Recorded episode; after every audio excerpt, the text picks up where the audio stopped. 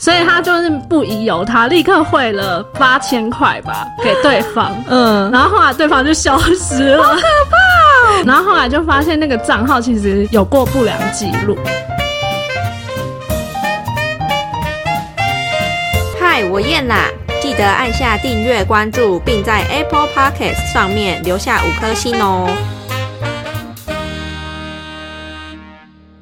今天的主题，因为我在之前有听到 Echo 聊聊到一集是跟诈骗有关的，然后其实我本身呢自己的被诈骗经验也是算蛮多的啦，所以就想说，好，那我们这一集就来聊这个常见的诈骗手法，而且其实从以前到现在都有各种不同的呃诈骗手法，然后我们就是拿一些比较经典的来讨论这样，所以我这集就是邀请了 Echo。又来我们的这里录音啦！嗨，大家好，我是 Echo，那很开心，我又再来上节目。听说我们上次那一集还不错，是不是？超好的，自己邀功。请问我们现在的状况还 OK 吗？那个排名，那个排名还不错，还在第一名。好啊，好啊，好啊，好！希望这一集可以再创高峰，真的好。那我们直接就进入我们的主题。那我们的形式就是会列出。八到九种的诈骗手法，然后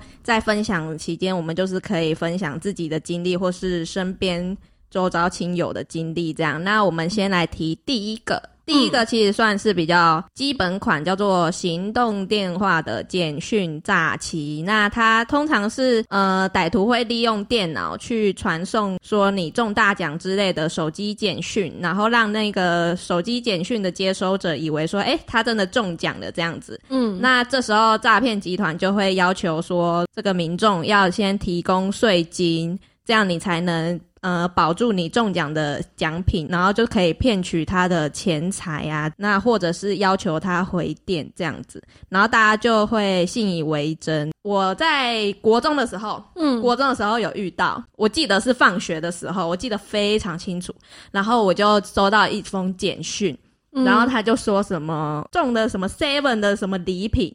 哦，真的，对，而且是以国中生的思维来想，seven 礼品应该算是蛮正常的吧，嗯，就是不会觉得太浮夸，觉得哎这就是诈骗，嗯，对。然后我就是打过去，然后他就说，哎，某某某小姐，你中了什么什么，我已经有点忘记，反正就跟 seven 有关，嗯。然后我就很开心，然后他又说，呃，可能要提供一下你的身份证资料，他可能就是有隐约察觉到我是国中生，你知道，然后后来。就是忘记他怎么收尾，反正这一切就不了了之。他说：“哦，那我们就是会再通知你这样。”哦，可是后来就是就没了，所以我就想说，是不是因为他？想说我是国中生，身上应该没钱，有可能。然后所以他就没有继续。这个是我第一次被诈骗经验。然后那时候我很开心，我还跟我旁边的同学说：“哎，你知道我中奖了吗？我中那个 seven 的，他好像跟我说什么礼券呢。”然后我国中同学还说：“哦，是哦，那也太幸运了吧。”然后我就很开心回去跟我妈讲。然后我妈说：“这诈骗吧？”我说：“不是吧？应该就是 seven 礼券啊，就是还蛮普通的东西呀，该不会连这个都要诈骗吧？”然后我妈就是不以为意这样子，嗯，然后这件事就不了了之。我不知道你有没有碰过，就是，嗯，就是你可能浏览网页的时候，它会突然跳出讯息，然后就说你你可能可以获得 iPhone。有 有，我觉得这就很像类类似那一种啊，它有一点钓鱼。然后我一开始第一次碰到的时候，我想说哎可以 iPhone，然后想说哎看他好像也没有要输入什么，因为好像就填个 email 什么的，我真的有填哎，可是后来就觉得我是白痴嘛。怎么可能那么容易就中奖啊？后来有怎样吗？是没怎样，因为我我就没有再继续什么其他的动作，只是就觉得蛮蠢的。因为那个页面到现在还有哎，还或者是说什么你赢得一杯星巴克什么，我有遇过这种。对，还有一个比较近代的，就是那个脸书影片的连接，就是有一阵子很流行。可能你认识的人都贴给你连接，然后就说：“哎，你怎么会是？或者是哎，你怎么会在这里？点点点点点之类。”就大家会好奇，就想说这什么东西，然后点进去，然后听说这样一点进去，然后其实你那个个资已经被窃取了啊！真的假的？所以现在就是不管谁贴给我，就是任何连接，我都会先打电话，就是问说：“哎，那个是你贴的吗？”这样也是像以前什么手机简讯这样子，只是现在大家都习惯用脸书，或者是你他可能被盗，然后问你说：“哎，可不可以借我钱，或者是可不可以帮我买一个什么东西游？戏点数。所以就是很常会有这种情况发生。MSN 的时候、嗯 m s n 还在的时候。嗯有碰过，就是他嗯一直想要叫你帮他买游戏点数，可是因为我不玩游戏，那就没有理他了。这个对没有玩游戏的人算是就是逃过一劫。，对，然后再来第二个，第二个我觉得这个应该是比较老一辈的人会听过，叫做什么金光党诈欺，嗯也是利用那个贪小便宜的心理，然后去骗一些他人财物。我有一个例子可以举，我朋友她之前要结婚，她跟她老公准备要订那个喜饼，她老公就是有把某一年好像他们公司是发那个礼券，当做那种端午的奖金之类的，然后她老公存了很多，然后她老公就想说，哎、那既然这个礼券那个喜饼店刚好就是百货公司里面有，那我就可以拿这个礼券去去订那个喜饼，然后好像就差几千块吧，嗯，对我朋友就上网看到有那个虾皮嗯。上面有人在卖那个礼券，它的面额是一千块，那可能他只卖你八百。可是虾皮其实是有正常的金流管道嘛，嗯，因为我朋友当时很急，他就问这个卖家说：“你可不可以用最快的方式把这个礼券给我？”嗯他就说：“那你不要透过虾皮的金流，嗯你先汇款给我，我就今天快递给你。”这就很怪、啊。可是因为我朋友当下太心急，嗯然后又因为他真的觉得这样蛮划算，所以他就是不疑有他，立刻汇了八千块吧给对方。嗯，然后后来对方就消失了，好可怕、然后后来有就是检举，然后还去报案，还是要嗯自己掏出八千块去订那个喜饼，他等于花了一倍的钱。然后后来就发现那个账号其实有过不良记录，哦。就是好像也是有其他的买家或是卖家，就是有说这个人很奇怪，这个故事告诉我们，就是逛那种虾皮呀、要小心。。对，要先看一下他的记录。而且拜托大家，你们就走正常虾皮的金流，就是对方说什么叫你先汇款给他，这个拜托都不要相信，就算了。你听到这个，就想说就就就就挡住对，就挡挡的。我觉得他算是网络上面的金光党。对，现在网络的这个诈骗也是越来越多了。第三个，这个我没遇过，但是听说韩国应该蛮多的，就是宗教的诈欺，它其实是利用他人迷信的心理，然后就是以鬼神的方法去恐吓这个受害者，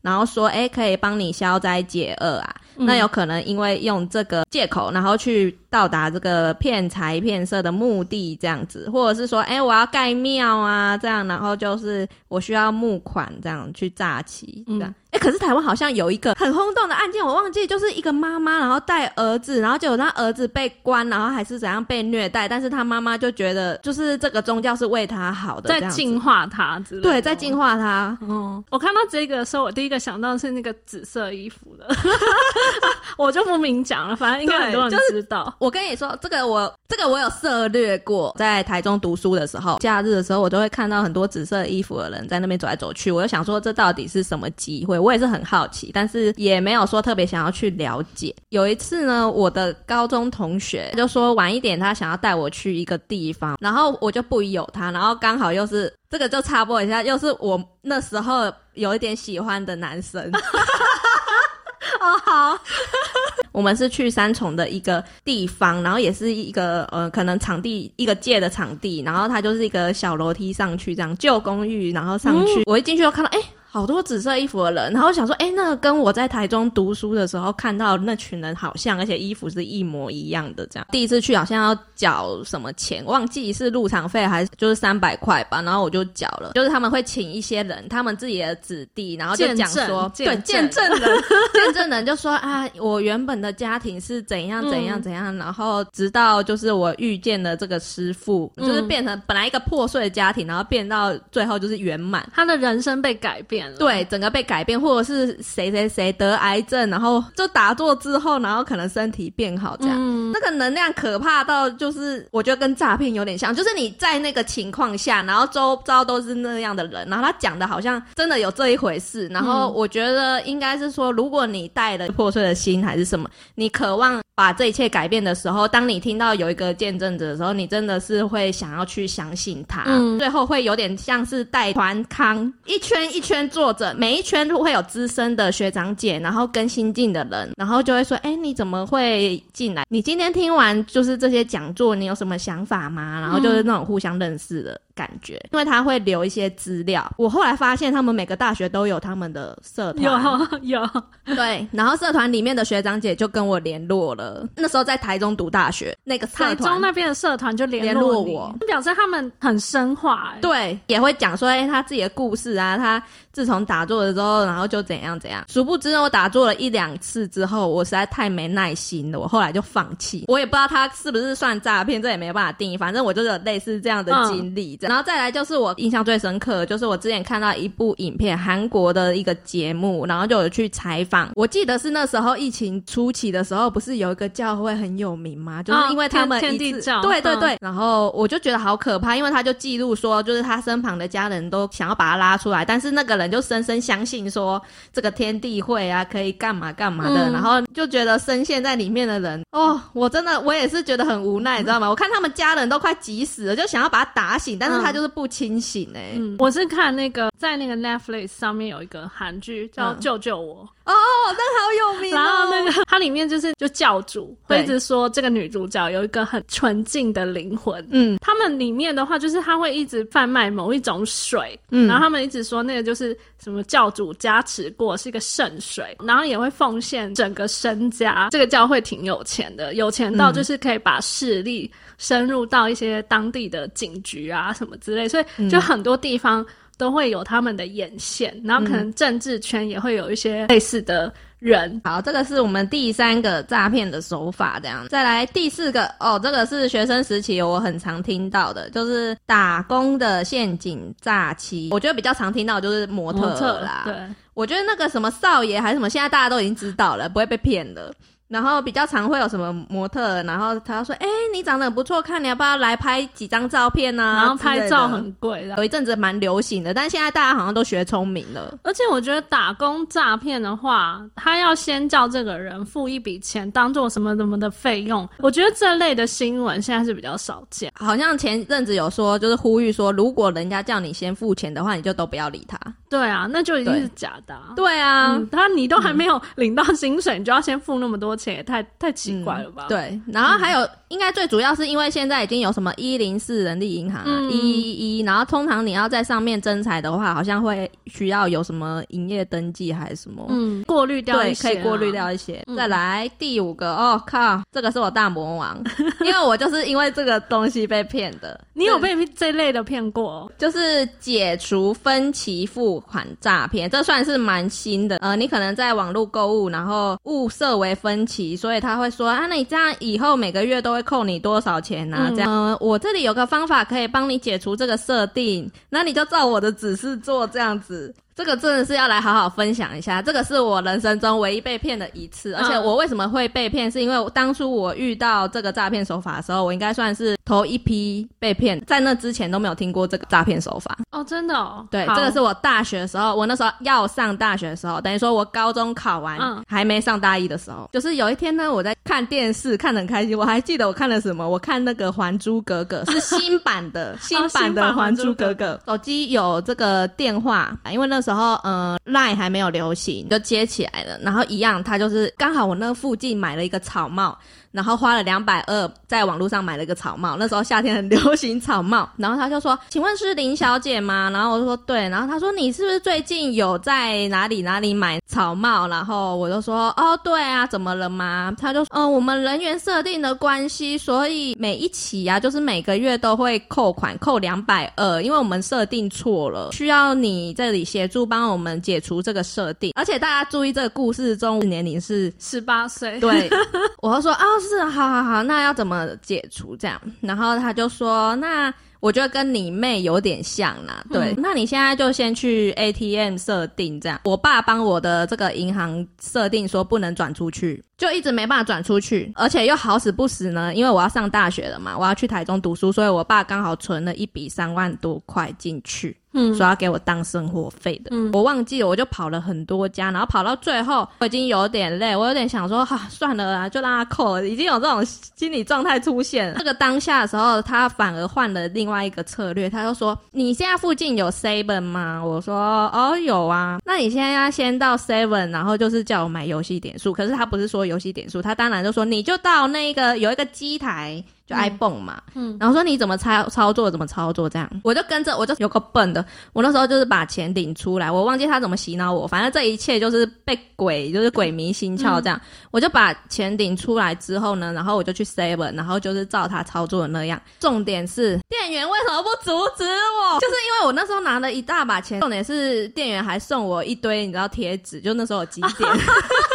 我后来回想之后，我想说，干那个店员是很笨，为什么不阻止我这样？而且我拿了一堆点数，这样。那你买了那个游戏点数以后，嗯，他有要叫你干嘛吗？因为其实我不知道游戏点数的诈骗到底是要干嘛。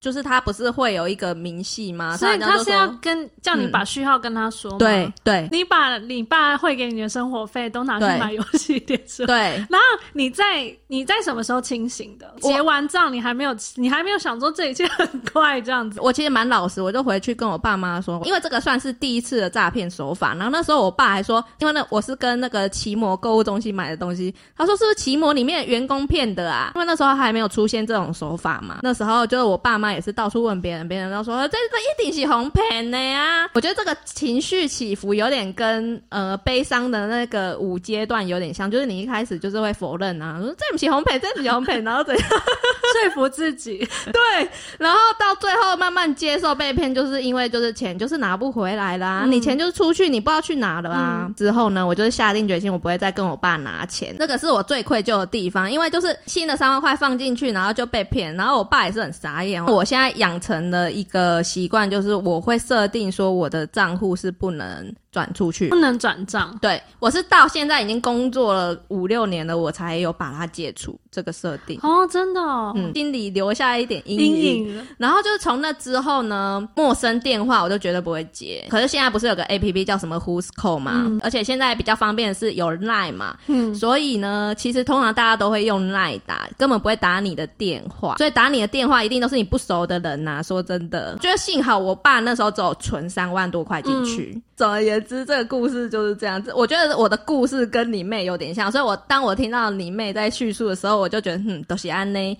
那时候就是被鬼迷心窍，就是你们会陷在那个情那个情境里面走不出来。对对，然后就像你说，如果当时店员他有多一分的觉得，哎，为什么要买那么多点数？我说啊，你确定要买那么多点数吗？你搞到当下会醒。之后有看到很多新闻，我就觉得那些人好幸运哦。就是有些新闻就说什么银行行员或者是像 seven 店员就说：“哎，等一下，等一下。”你这个是谁叫你会的，或者怎样？我觉得世界上真的要需要这种热心的人，我就没有那么幸运。我那个店员就直接帮我结账。我觉得是因为他就像你说，就是这个手法有点新，所以搞不好他们他搞不好就以为你真的是一个大玩家，有可能。说到分期付款这个，我自己觉得蛮好笑的，可以分享给大家。打诈骗电话给你的这个人，他是不是要把你买了什么东西的那个品名讲出来？对，然后你的是草帽嘛？对，我的我觉得很羞耻，就是。当时我在网络书店买了一本史丹利的书，在出冲绳旅游书之前，他就是有写一些文章，然后现在看觉得有点中二的文章，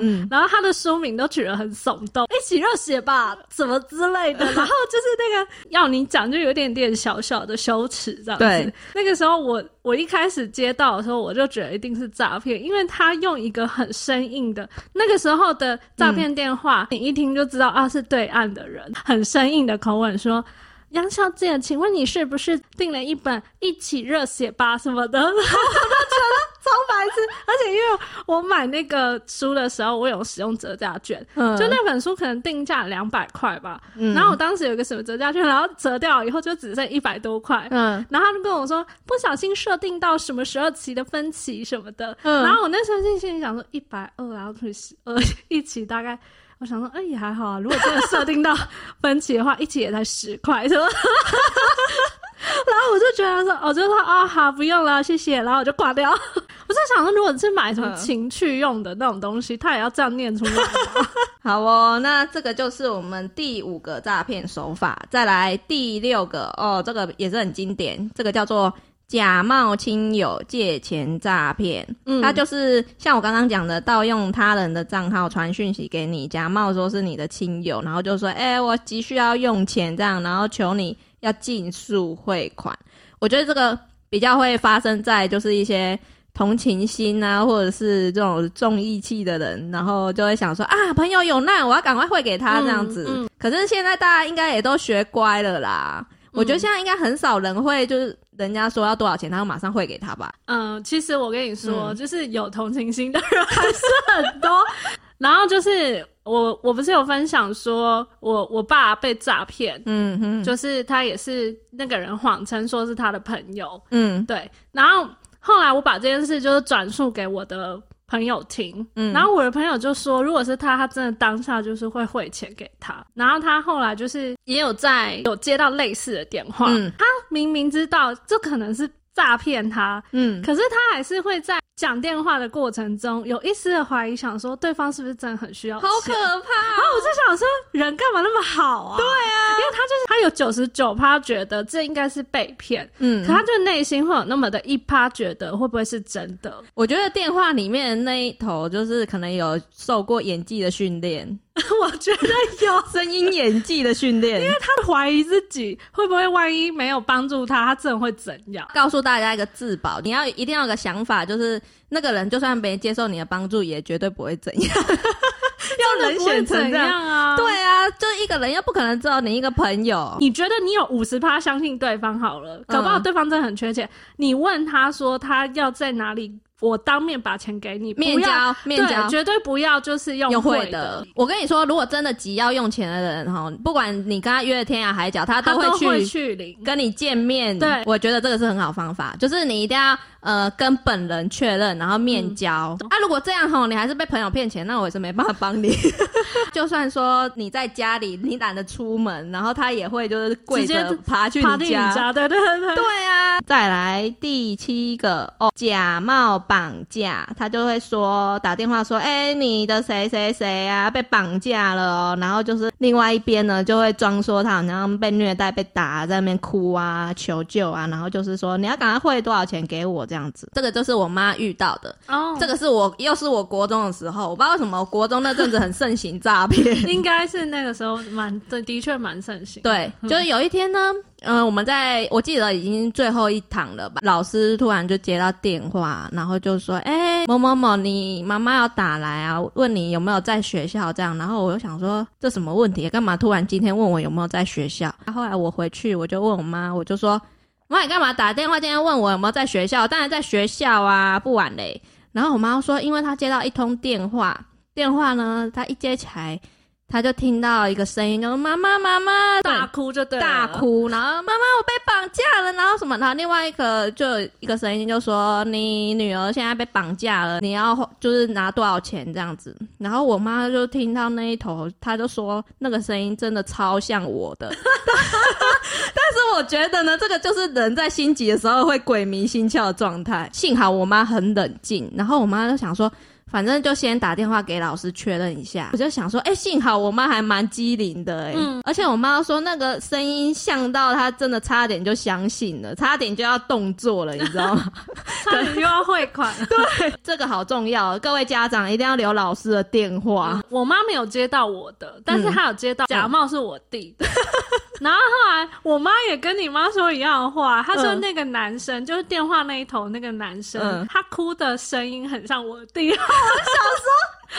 最好是这样，对。然后我妈就跟我说，她听到那哭声，她心都酸了。我说你酸屁呀！他们搞不好都是在那边没眼泪，假装那个声音而已啊。我就说他们一定有上过那个声音演技的训练呢，而且好像会假装他在打对方。另外一个亲戚后来也有接到，有一次是他就说，我是你女儿什么，可是因为我那个亲戚他们家只有儿子，要不然就是可能打给那个人，可能就是学生，然后说，哎，你女儿怎么被我绑架这样。对对对，对方明明才学生而已。对对对，就很夸张。我妹 Cindy，她在被骗之前，嗯，她在公司有接到一通电话，嗯，然后那个男生就是说，他自称他被不明人士绑走，嗯嗯，对，然后他现在不知道他在哪里。他的那个情境很像是他随便打了一个电话，然后希望有路人救他的那种感觉。这个也太电影了吧？就是对他就是很像自以为在演电影。嗯，然后我妹那时候接到，因为我妹那个公司的电话是会有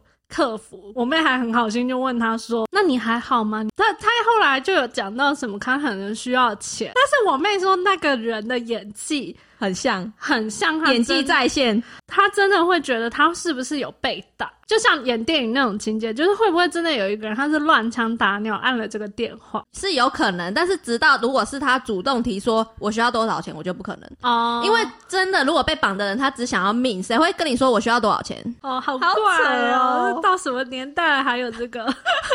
这也是算是比较早期一点的诈骗手法，这样子。第八点叫做恋爱诈骗，这个就是跟网络交友有关呐、这个我常常在新闻看到，很经典，就是新闻上面就说某某女生啊，可能就说，哎、这个男生他认识啊，然后男生说我在国外，例如说我就住在英国，我是英国的皇室，然后我有几栋房子，然后什么，然后被他迷得团团转。对，然后有一天又说我要去台湾找你，但是我怎样怎样，我可能需要多少钱？就在这种时候，他就旅费不够，对，就忽然没钱买机票，对，然后就说。我真的很想过去找你，但是我没钱什么之类，或者是我已经到台湾了，但是我没地方住，我需要多少钱？就常常新闻就说，可能他们认识才三个月啊，或者是五个月这样，然后女生就把身上所有钱财都给他，而且通常被骗的都是有钱女生，我不知道为什么。我也不知道。而且因为这种，他们很会长期作战，攻陷你的心。他会为了要让他的谎言很完美，他真的会去摆一些他生活的照片。对，但其实那个生活照也是偷别人。對我朋友之前，呃，在我第一集的时候，他有分享他用那个交友 app，然后就遇到一个人，然后那个人大概是反正一个礼拜以内，然后他就跟我朋友讲说，他觉得他很喜欢我朋友，嗯，然后就一直说。什么？他觉得他们俩可以交往，然后嘞，因为我朋友是认真要找一个对象，我朋友就一直逼问他说：“你到底喜欢我哪里？” 然后那男的不知道是有点急了还是怎样，就说什么：“我是真的喜欢你，我看到你的这个照片我就爱上你。”然后我朋友就要求说：“那我们来讲电话。”嗯他就会谎称说：“啊，我感冒，喉咙不舒服。”我傻小、啊，就连讲电话都不可以哦。嗯，到某一天的时候，突然问我朋友说，他最近在研究什么什么东西，然后有个投资机会，就头一个礼拜的时候，我朋友真的觉得就是可以发展的对象。哦天哪，，对，哦，我觉得这个长期经营真的是也是算蛮厉害的啦。但是就觉得很烦啊，这些人到底有完没完呢、我觉得大家使用那种交友 app 真的要很小心。真的，如果真的有谈的不错，最好就是真的约出来见面。对对，你知道嗯那个男生他放了一个他身材很好的照片，啊，结果嘞，发现那个照片可能是某个小网红。哦或是小网帅这样子。对，有可能。这个跟面交金钱有点像，跟刚刚我们谈的那个嗯我急需用钱，就是我觉得这个东西就是你最好面对面，然后约在一个就是人潮众多的地方，也比较安全。就是如果他没有想要跟你约出来，其实我就不觉得他有什么想要跟你交朋友的权利啊。对，就算你如果你真的很想认识一个人，你怎么会不想跟他约出来？就算你们只要约出来干嘛的话，也还是要见到面啊，不可能只靠文字啊。这个就是恋爱诈骗。嗯再来第九个，我觉得第九个比较也是阿公阿嬷比较会被骗，就是叫做身份的诈骗，就是他会。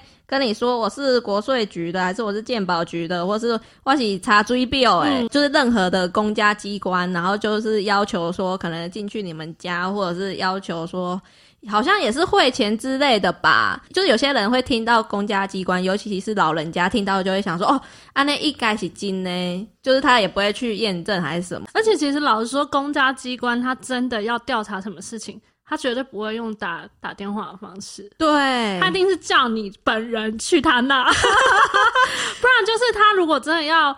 呃呃，给你看一个什么文件，他会很慎重的寄挂号信给你，绝对对不会是随便一张纸啊，不可能的啦。对，哎、你这个方法很不错，哎，嗯而且要不然就是你可能，如果他会说他是哪哪里的谁谁谁，那你就打电话去问嘛，因为你上网查其实都有电话分机什么，你就去问上去问说是不是真的有这件事啊？嗯，我觉得就是再三验证啊，不管你遇到什么情况，你就是先别慌，嗯然后就一定要想到要怎么验证这是真的还是假的这样子。嗯以上我介绍了九种的这个诈骗手法，呃，可以来跟大家分享一下，遇到诈骗之后呢，自己的这个防范的方法。就是我刚刚有讲了，我自从遇到到诈骗之后，我就是陌生的电话不会接，然后会安装那个 Who's Call 这样子。像我们刚刚也有讲，就是如果事情真的很急迫的话，我觉得现在人已经不会用手机打给你了，都会用 Line 啦。嗯，对啊，我现在就算打给我爸妈，我也是用 Line 啊，我不会去打他的手机啊。嗯，所以我觉得打电话的通常一定都是不熟的或者是不认识的陌生的。嗯，因为我被骗之后呢，我爸就在我们家的墙壁上贴了，就是。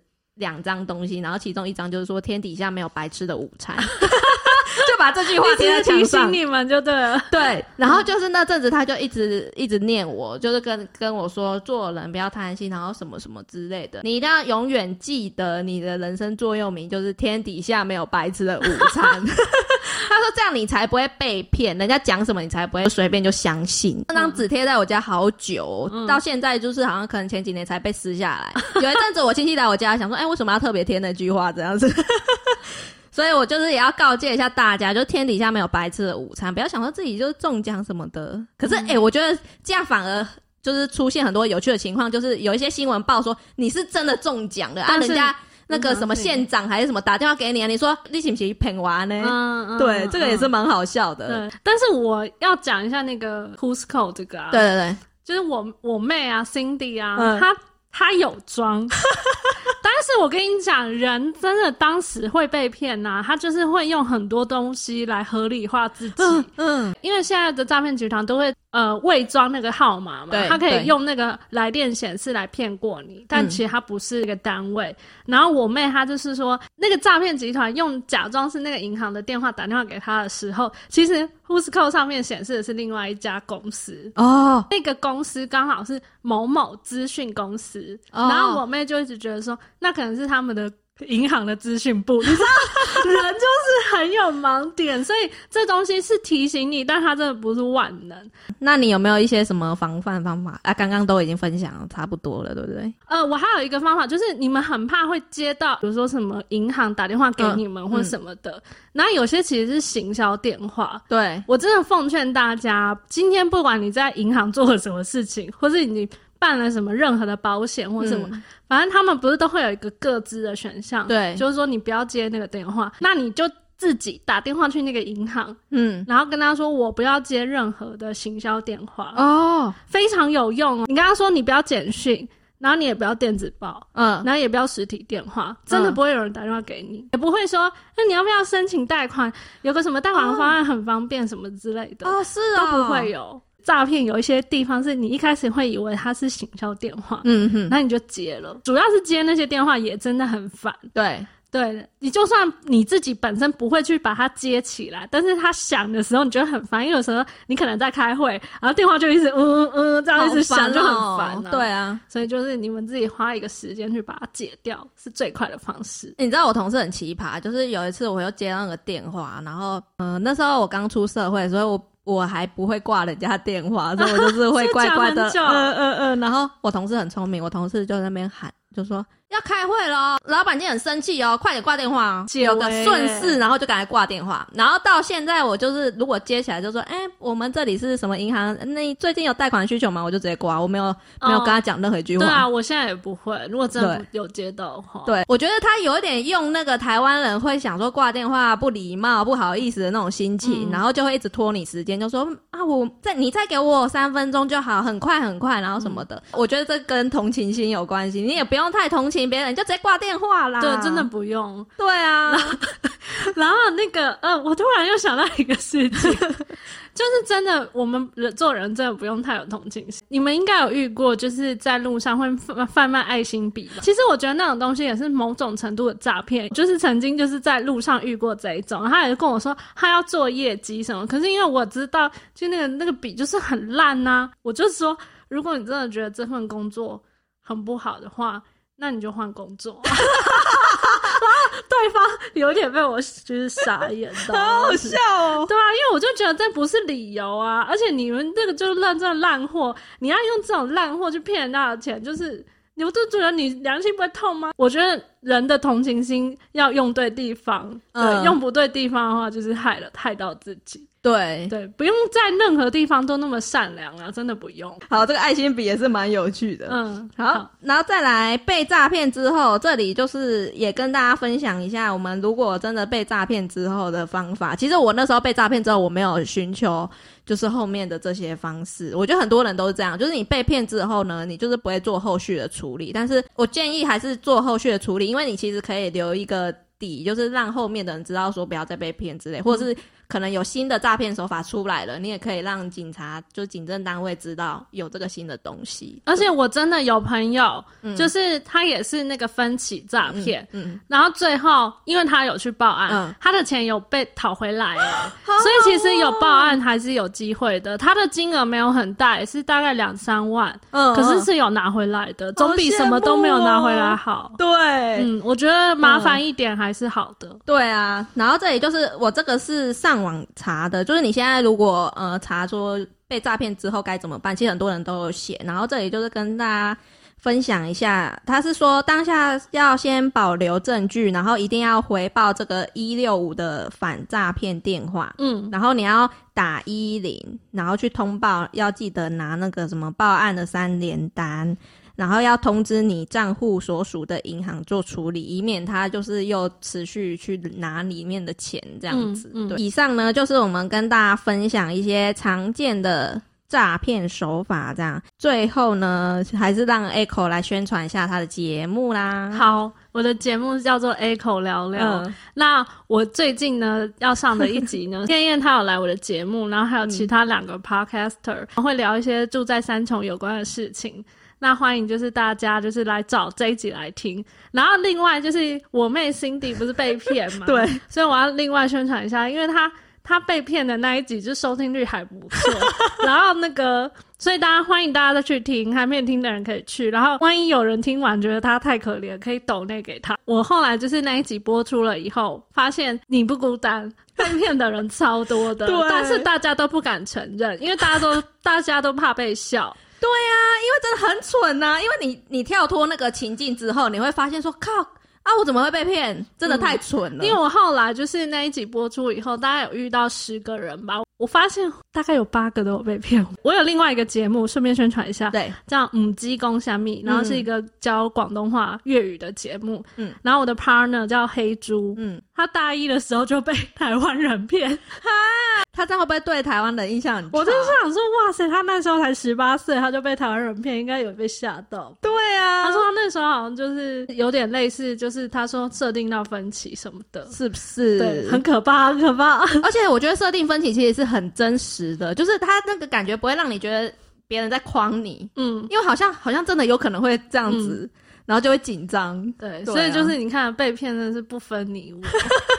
当然还是要小心。对，就是大家听完这集节目的时候，记得哈，如果你一觉得苗头不对的话，你就是验证再验证。然后我只能这样说，对，就是任何事情都没有急迫到你当下一定要做决定。没错，对，你就先缓缓，然后先问一下别人的意见再说。好啊，那如果喜欢这集的节目，可以到 Apple Podcast 上面给我们五颗星，那也可以去听一下 Echo 的节目，叫做 Echo 聊聊。那我们下一集见啦，拜拜，拜拜。